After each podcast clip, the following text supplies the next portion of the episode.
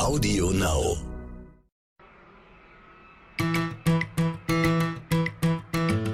Herzlich willkommen bei So Tech Deutschland, dem NTV Tech Podcast mit Frauke Holzmeier und Andreas Laukert.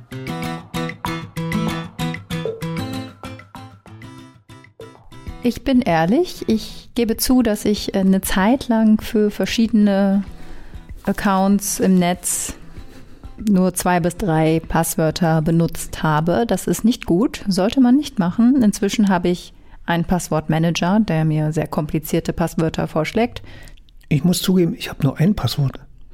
Ach so, du bist auch so einer. Nee, ich habe ein kompliziertes Passwort, also wirklich ein zufallsgeneriertes Passwort, 10, 12 Zeichen und variiere das je nach Webseite, die ich benutze.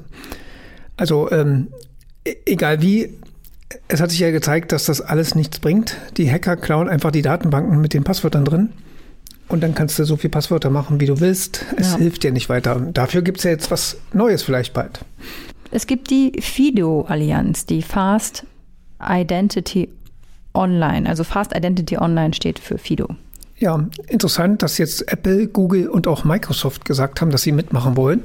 Und vielleicht Ende des Jahres geht es schon los mit Einloggen ohne Passwort. Das genau. ist nicht uninteressant. Und äh, bevor jetzt äh, alle schreien und sagen, oh Gott, die drei Großen, die machen da was zusammen, das sind noch viel mehr dabei.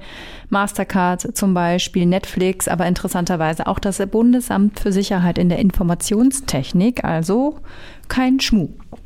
Ja, und wie das funktioniert, es gibt dann quasi zwei Keys, äh, sozusagen, Schlüssel. Der eine, liegen, der eine liegt bei, den, bei der anderen Seite sozusagen, wo man sich einloggt bei einer Datenbank und der andere bei jedem auf dem Smartphone und dem Rechner. Und da kommen wir wieder zu dem Punkt, wie sicher sind die denn? Ja, trotzdem ist die Idee ja nicht schlecht, dass nur wenn beide Schlüssel zusammenpassen, kann man sich einloggen, also so eine asymmetrische Methode. Und das äh, verspricht, ja, dass dann Hackerangriffe nicht mehr so einfach möglich sind. Spannende Idee auf jeden Fall. Wäre auch was für ein Start-up.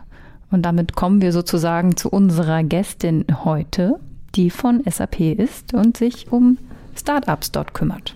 Ja. Hört rein und vergesst bitte nicht, uns zu abonnieren und zu bewerten. Viel Spaß.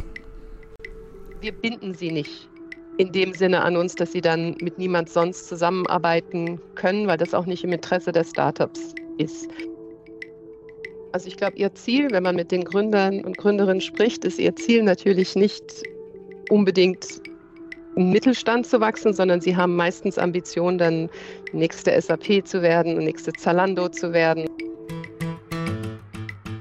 Heute haben wir eine Frau zu Gast, die schon sehr lange bei SAP ist, nämlich seit 1999. Und heute macht sie was mit Startups dort. Alexa Gormann. Hallo, Alexa, schön, dass du da bist.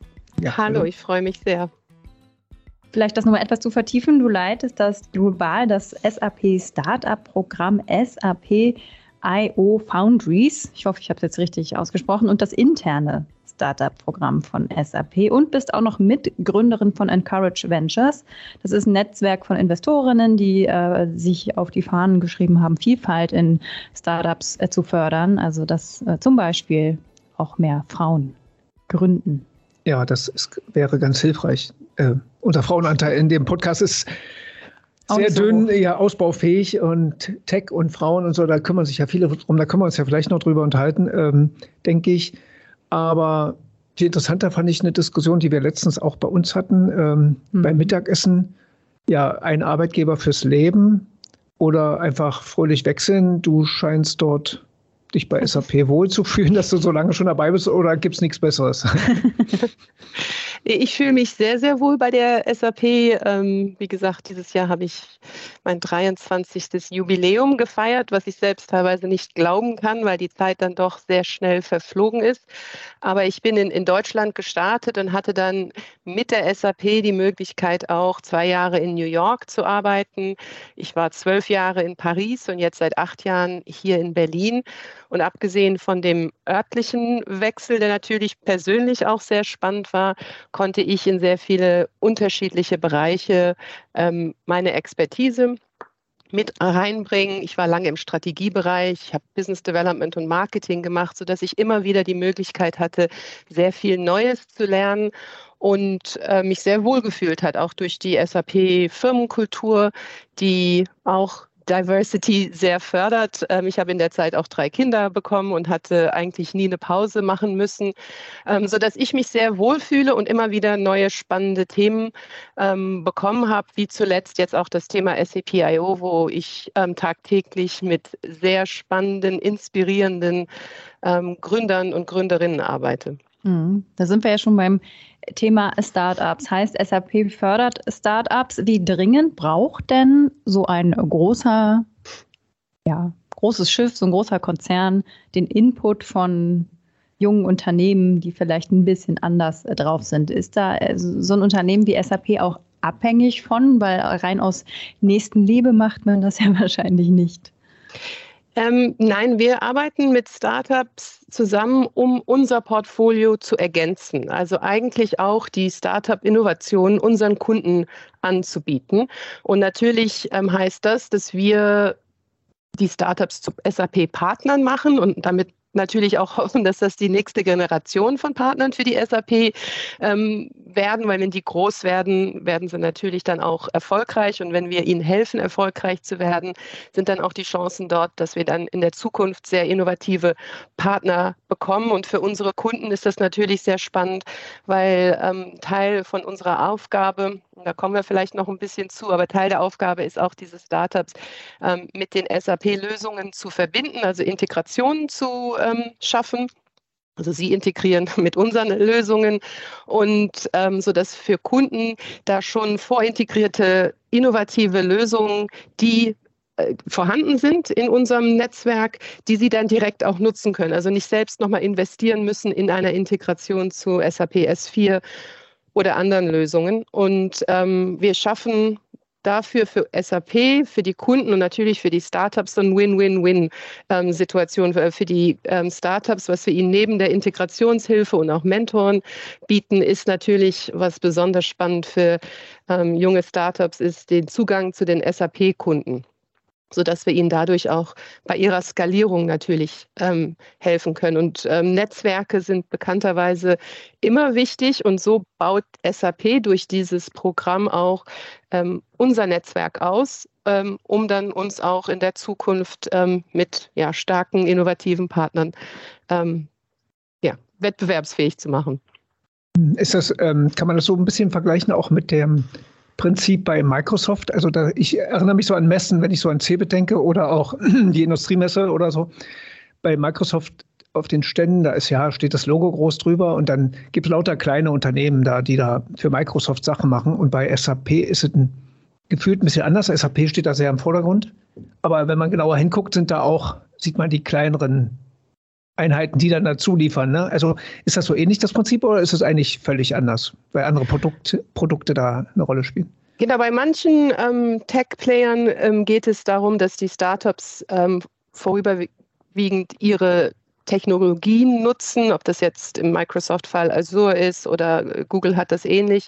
Ähm, unser Ansatz ist mehr eine, eine, Partnerschaft, also dass wir eine Business Development Partnerschaft eingehen, ihnen aber gleichzeitig natürlich auch unsere Plattform, die SAP BTP, ähm, zur Verfügung stellen und ähm, ja, eigentlich komplementäre Lösungen zu den SAP-Produkten im Vordergrund dann stellen. Also es ist leicht anders, aber auch ähnlich. Ich weiß mhm. jetzt nicht, ob das genau die Frage beantwortet. Ach doch. ähm, äh, wie läuft das dann? Also äh, gehst du so auf äh, Messen und suchst dann nach neuen Ideen oder äh, bekommst du quasi äh, jeden Tag so 100 E-Mails mit äh, möglichen potenziellen Kandidaten, die Lust haben, bei euch irgendwie einzusteigen in dem Programm? Beides. Also wir waren jetzt vor kurzem auf der Hannover Messe oder auch im Vivatech, Green Tech Festival. Da sind natürlich immer Gelegenheiten für das Team, auch sehr spannende Startups ähm, kennenzulernen. Gleichzeitig kriegen wir sehr viele Anfragen. Ähm, das Programm läuft jetzt schon seit fünf Jahren und wir haben natürlich auch viele Startups, die ähm, über uns dann auch reden und äh, Empfehlungen aussprechen, so dass wir viele ähm, be einfach Bewerbungen bekommen für solche Programme. Und natürlich haben wir ein großes Netzwerk an VCs, die auch mit uns sehr eng zusammenarbeiten. Und für die VCs ist es natürlich auch sehr interessant, wenn ein Startup in ihrem Portfolio SAP-Kunden als Zielgruppe hat, natürlich dann mit uns zusammenzuarbeiten. Und das ist auch wirklich unsere Hauptzielgruppe in den Startups sind die B2B-Startups, die die SAP-Kunden einen Mehrwert bringen können. Und so arbeiten wir auch mit ähm, sehr vielen VCs weltweit zusammen, die uns dann auch ähm, Startups aus ihrem Portfolio empfehlen. Hast du eine Lieblingserfolgsgeschichte von so einem Startup aus den fünf Jahren? Wir haben, ich habe immer, ich sage immer, ich kann ja nicht eins raussuchen, ja. aber wir haben ein paar, wir haben doch ein paar ähm, schöne Erfolgsgeschichten, auch, auch deutsche Startups, weil wir natürlich weltweit ähm, tätig sind. Aber in, in Deutschland haben wir die zwei Standorte Berlin und München.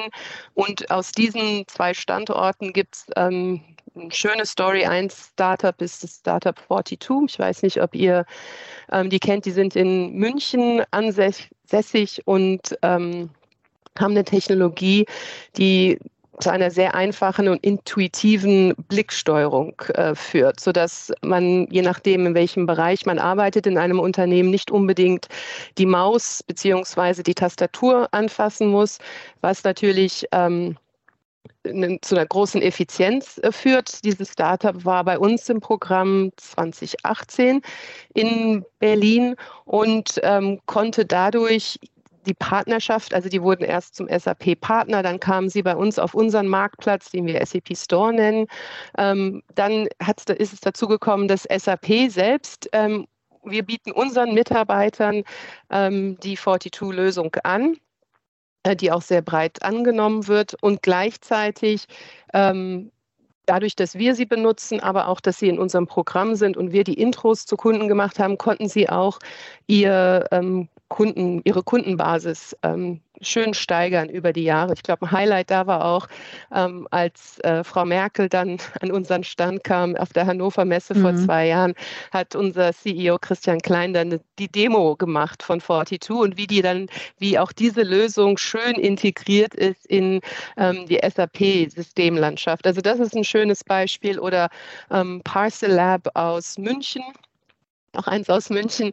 Ähm, und da kennt man oft, wenn man was online kauft ähm, und danach eine Benachrichtigung bekommt, ähm, das geht, dann geht, wird man automatisch auf die Seite des äh, Paketdienstes geschickt. Aber es gibt ähm, Händler wie zum Beispiel Mediamarkt oder Ikea oder auch Lidl, glaube ich, ähm, die informieren selbst über Versandtermin und die Optionen und dafür ist Parcelab dann auch verantwortlich. Das ist eine Lösung, sodass die Händler wirklich im Online-Betrieb ähm, die Kunden auf ihrer Seite behalten und nicht die Kunden auf einen Paketdienst, auf eine Paketdienstseite schicken, was natürlich sehr viele Vorteile hat, weil man ähm, natürlich dann auch nochmal Angebote machen kann in dem Zusammenhang, beziehungsweise dann auch diese ganze ähm, Experience, Customer Experience dann selbst äh, kontrolliert. Die waren 20 19 bei uns in einem Programm in München und konnten dann ähm, sehr schön in, den, in dem Jahr bis zwei Jahre danach ihren Kundenstamm von 30 auf fast 500 jetzt mhm. erweitern und haben eine sehr große ich glaube, es war eine Series B oder eine Series C Runde von 120 Millionen Dollar machen können, was natürlich ähm, ein enormes und wir freuen uns dann einfach mit ihnen und feiern diese Partnerschaft. Inwieweit, inwieweit schmerzt es, dass man dann solche Gelegenheiten, also mein Lieblingsbeispiel ist ja Celonis, äh, Prozessoptimierung ist ja vermutlich im ureigensten Feld von SAP beheimatet, dass man so ein Startup vielleicht übersehen hat. Äh, gut, die sind jetzt ein, ein Einhorn oder deutlich drüber, die, nee, sie sind ja schon im 10 Milliarden Bereich. Ähm, war das mal im Blickfeld, dieses Unternehmen, oder ist das vielleicht dann doch zu nah dran, als dass man sagt, da holen wir uns die, die Konkurrenz ins Haus und schaffen uns Also selber. bei, bei Celonis, als das losging, muss ich sagen, war ich in einem anderen Bereich von der mhm. SAP, aber allgemein geht es uns darum, einfach zu sehen, welche Innovationen äh, gibt es im Markt, die für unsere Kunden interessant sind und vielleicht aber auch Bereiche sind, äh, wie jetzt äh, Parcelab oder auch 42, die nicht unbedingt im Kern unserer Produktstrategie sind. Aber gleichzeitig, wir sehen, dass das natürlich wichtige Produkte oder Lösungen für unsere Kunden sind und durch diese Partners dieses Partnerschaftsmodell ähm, dann natürlich sie gewisserweise als SAP-Partner gewinnen möchten. Und es gibt immer, also ich, ich habe ja auch lange Produktstrategie gemacht, haben wir immer dieses Build, Partner und Buy. Äh, da werden halt sehr strategische Entscheidungen getroffen, was baut die SAP, das ist für jede Firma so, was baut man, ähm, was kauft man und wo partnert wir und wir fokussieren uns dann halt auf diesen Partnerbereich. Aber natürlich sehen wir auch, welche Trends gibt es im Markt, was auch für unsere Produktkollegen dann sehr interessant ist. Und das natürlich ähm, leiten wir dann auch immer wieder zurück zu den ähm, Kollegen. Aber, aber, dazu die, dann die Frage, ähm, weil Frau vorhin das Tankerbild gebracht hat, da hatte jemand ja mal ganz gut gesagt, Tanker ist ein gutes Bild, SAP ist ein Tanker und die, äh, die Startups sind so Schnellboote, die ausschwärmen und neue Ideen suchen und so weiter. Also ähm, genau daran zieht meine Frage zu Celonis. Also das ist ja nun ein völlig neues Feld, KI, ähm, betriebswirtschaftliche Software, also Prozessoptimierung. Das wäre eigentlich das ureigenste Interesse von SAP gewesen, hier auch ganz vorne mitzumischen. Klar, jetzt holt man sich das vielleicht im eigenen Haus, aber ist man da flexibel genug oder muss gerade dieses nicht von außen kommen? Ähm, da sind immer die Abwägungen ähm, von den bestimmten Produktbereichen, die sich natürlich den Markt anschauen, ähm, die viel tiefer in der Produktstrategie jetzt in diesem bestimmten Fall sind als ich.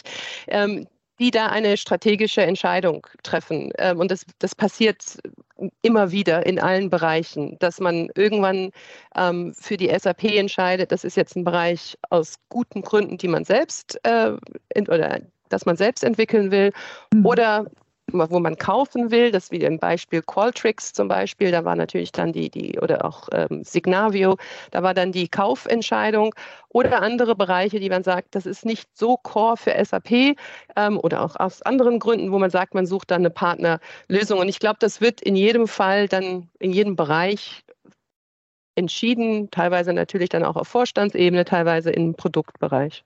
Mhm. Jetzt seid ihr oder du vor allem auch international unterwegs, um nach Startups zu schauen. Wie unterscheiden sich denn so die äh, Gründer, Gründerinnen, Persönlichkeiten? Also auch von den Ideen vielleicht, aber ist man da in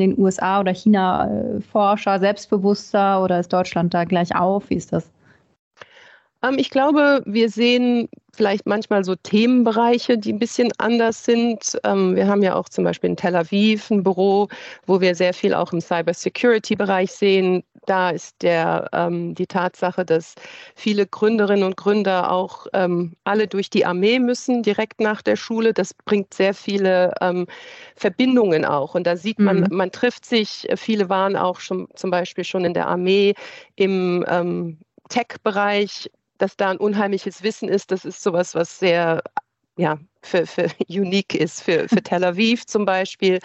Ähm, wenn wir jetzt New York anschauen, da ist auch sehr viel, auch einfach weil da auch sehr viele ähm, Modehändler ähm, ansässig sind, dass man dann automatisch auch viele Startups in dem Bereich findet. Ähm, so von den Persönlichkeiten würde ich jetzt eigentlich keine Unterschiede sehen.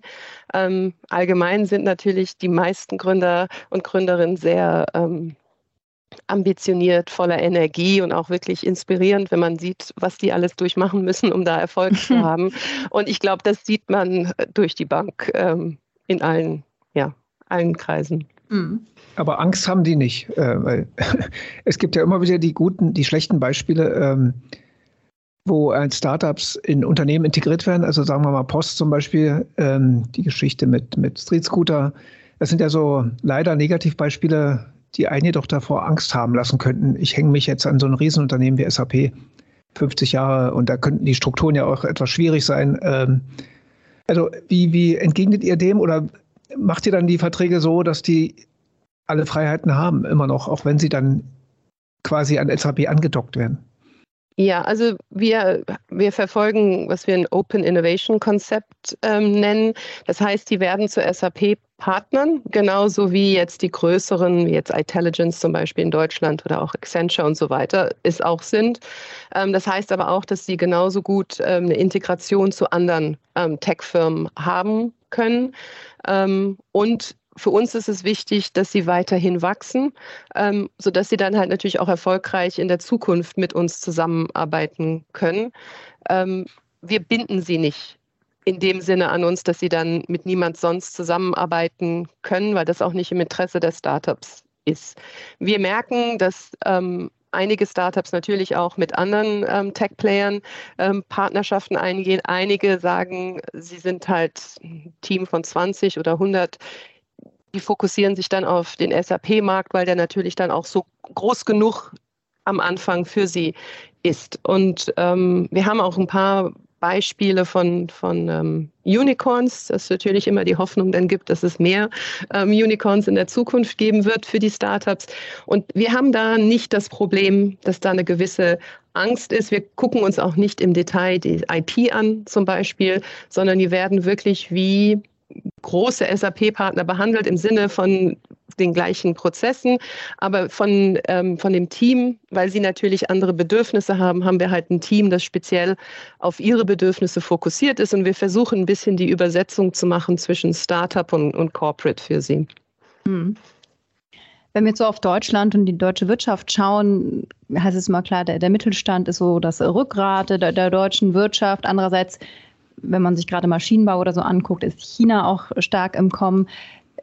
Braucht oder wird, werden die Startups mit ihren Technologiefokus der neue Mittelstand? Ich denke, sie werden, also ich glaube, ihr Ziel, wenn man mit den Gründern und Gründerinnen spricht, ist ihr Ziel natürlich nicht unbedingt Mittelstand zu wachsen, sondern sie haben meistens Ambitionen, dann nächste SAP zu werden, nächste Zalando zu werden und so weiter. Aber ich denke, viele haben schon das Potenzial und wir sehen auch die, die mit uns vielleicht vor fünf Jahren gestartet sind, ähm, die jetzt ein gutes Wachstum hinter sich haben, dass sie schon im Mittelstandsbereich sind und da auch sehr viele Innovationen ähm, bieten können. Also dass das schon ähm, für viele sicherlich der Fall sein wird. Einige versuchen natürlich den Schritt ähm, zu, zu dann noch größeren Unternehmen der Zukunft zu werden. Mhm. Aber apropos Mittelstand, äh, das haben wir ja häufiger hier, dass immer, also relativ viele Mittelständler, die wir kennengelernt haben, dieses ähnlich verfahren wie SAP, also immer mehr drauf auch eigene Venture-Abteilungen haben, die mhm. investieren in Startups. Ist das jetzt, ist das, kann man das einen Trend nennen oder ist der schon seit 20, 30 Jahren aktiv in Deutschland. Aber was, was sagst du? Du kennst ja bestimmt, du triffst dich ja wahrscheinlich häufiger mit anderen Mittelständlern, die Ähnliches machen. Was denkst du, was, wie sind wir da aufgestellt? Also ich, ich bin vor fünf Jahren in diesem Thema Startups äh, bei der SAP gestartet, hier in Berlin. Und ich glaube, da gab es sehr viel Experimentieren noch. Also keiner wusste genau, jeder wusste, ob das jetzt Mittelständler oder größere Firma war, man muss was mit Startups machen, die können einem helfen in dieser digitalen Transformation. Aber was genau wusste man nicht und man hat sehr viel experimentiert. Man hat dann ein Büro in Berlin aufgemacht und, und dann, das war dann alles schick und, und, und hip. Und, aber man wusste dann nicht genau, wie, wie können die Startups, die man dort trifft, dann wirklich dann auch mit ähm, dem eigenen Lösungen zusammenarbeiten. Wie können sie den Kunden helfen? Wie kann sie die Firma selbst helfen? Und ich denke da, ob das jetzt äh, äh, Mittelständler sind oder auch größere Unternehmen, ähm, gab es natürlich über die fünf Jahre sehr viele Erfahrungen. Man hat verstanden, dass ähm, für bestimmte Bereiche Startups sehr einfach einzusetzen sind. Es ist sehr einfach, ähm, ja, neue Prozesse möglicherweise einfach zu testen. Und viele starten ja auch mit Startup-Lösungen als Pilotprojekt, als kleineres Projekt für einen bestimmten Bereich. Man guckt, wie funktioniert das. Und wenn das erfolgreich ist, wird es dann natürlich breiter ähm, verwendet. Und ich denke, da in der Zwischenzeit haben alle Corporates, ob sie jetzt größer oder kleiner sind, schon für sich gelernt, wie sie am besten mit Startups ähm, zusammenarbeiten können und wo dieser Mehrwert dann auch für beide Seiten. Und das ist, glaube ich, das, was sehr wichtig ist. Es muss einen Mehrwert für beide Seiten geben. Und dann ist es wirklich, ist diese Zusammenarbeit erst richtig erfolgreich. Und ähm, ich glaube, da haben einige in den letzten fünf Jahren schon sehr viele Schritte vorwärts gemacht. Wir, wir sind auch Investoren zum Beispiel im Hightech-Gründerfonds mhm. und da wird gerade der vierte Fonds aufgesetzt und da gibt es sehr viele Mittelständler, die dort auch investiert ähm, sind, weil sie da auch ähm, ja, den Zugang einfach zu dieser Innovation ähm, wünschen. Wie ist denn gerade so die Stimmung bei den Startups? Also es gab jetzt so vermehrt in den letzten Wochen so Meldungen, dass, äh, gut, das ist jetzt nicht euer Feld, aber so ein Startup wie Gorillas oder Klarna oder so, dass die äh, ganz schön viele Leute entlassen mussten, weil es natürlich gerade äh, insgesamt wirtschaftlich schwierig ist, Investoren sich auch zurückhalten. Wie erlebt ihr das gerade? Ist da so eine Unsicherheit? Ähm, das können wir, weil wir auch in dem B2B-Bereich sind, wo zurzeit äh, genauso wie in der, zu der Corona-Zeit jetzt auch in dem ähm, politischen und geopolitischen Umfeld und auch mit dem Lieferkettenproblem und dem Klimaproblem gibt es sehr viel Bedarf an Technologien, die uns in dieser unsicheren Zeit äh, als Firmen helfen, sodass wir eigentlich keine Probleme sehen. Im Gegenteil, wir sehen ein zunehmendes Interesse ähm, von, von jetzt als Beispiel SAP-Kunden, die zu uns kommen, sagen, habt ihr Lösungen in dem Bereich Sustainability oder habt ihr im, im Supply Chain-Bereich nochmal Lösungen, die die SAP-Lösungen ergänzen, die uns in diesen konkreten Fällen helfen können. Also da ist es eigentlich anders. Da ist sehr viel Bedarf und wir haben auch sehr viele viel mehr Kunden heute, als wir es zum Beispiel vor zwei oder drei Jahren haben, mhm. die mit uns sehr eng an solchen Programmen dann auch zusammen mit uns zusammenarbeiten. Mhm. Wenn wir jetzt nochmal über Technologien reden, was sind so die spannendsten Technologien für SAP, die so im Vordergrund stehen? KI, Blockchain oder, oder wo sucht ihr am, am meisten? Auf welchen Gebieten? Ähm, wir suchen eigentlich über alle Industrien und auch über alle Bereiche, die für unsere Kunden relevant sind. Natürlich sehen wir sehr viel, ähm, ich, ich, weiß nicht, ob ihr auf dem Green Tech Festival wart, alles natürlich im Sustainability-Bereich ist gerade ein großes Thema, weil man natürlich versucht, ähm, carbon neutral zu werden. Man versucht, den ESGs gerecht zu werden. Und da werden einfach nach Technologien auch gesucht, die da unterstützen können. Und es gibt gleichzeitig sehr viele spannende Startups in dem Bereich. Wir haben jetzt gerade in Paris zum Beispiel auch ein Programm beendet, ähm, wo das jetzt im Services-Bereich war, aber Sustainability im Services-Bereich. Und da sehen wir einfach ein großes Interesse und auch sehr viele Innovationen, die da gerade am Kommen sind. Also das ist ein ja, sehr interessanter Bereich. Und sonst ähm, interessanterweise mit KI sind wir 2017 in Berlin mit dem ersten Programm hier gestartet, was Machine Learning hieß als Thema. Und sowas würden wir heute zum Beispiel nie mehr machen, weil Machine Learning oder KI eigentlich in sehr vielen ja, Lösungen einfach ein integraler Bestandteil ist. Und ähm, viele der Lösungen sind, äh, haben Algorithmen, die permanent lernen und die Lösung verbessern, sodass wir da, das ist, ich will nicht sagen, es ist eine Voraussetzung ist, aber dass sehr viele Lösungen das schon beinhalten.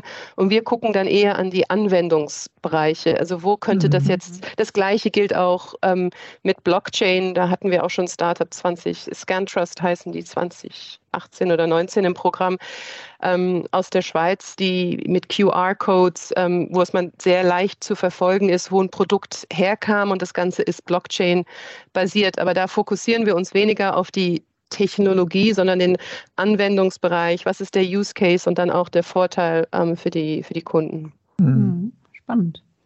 Vielleicht äh, abschließend noch, wenn du jetzt mal auf die Startup-Landschaft Deutschland oder Deutschland als Standort für Startups schaust, wie gut sind wir da aufgestellt, wenn du dem Ganzen jetzt eine Schulnote geben müsstest, was du jetzt tun sollst, möglichst? Sehr gut bis ungenügend. Ähm, ich denke, wir werden entweder eine 3 plus, ich habe Kinder, das ist sehr wichtig, die Plus und die mhm. Minus, oder eine ja. 2 minus. das ist schon mal immer ähm, okay wahrscheinlich. Ich, genau, ich denke, im Bereich ähm, Diversität können wir noch sehr viel machen, vor allem auch im Gründerinnenbereich. Ähm, da können wir sehr viel machen. Da stehen wir aber ungefähr genauso wie jetzt als Beispiel USA.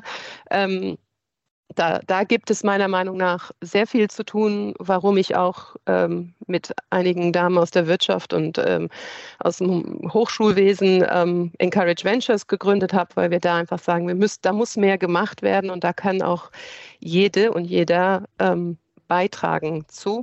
Ähm, ja, das wäre für mich der, der größte Bereich, denke ich mal, den wir noch ähm, verbessern müssen. Stimmt. Ja, das, das haben wir. Wäre eine ganz eigene Gott sei Frage. Dank doch noch drüber gesprochen. Genau. Alexa, danke schön. Ja, vielen Dank. Ich danke euch.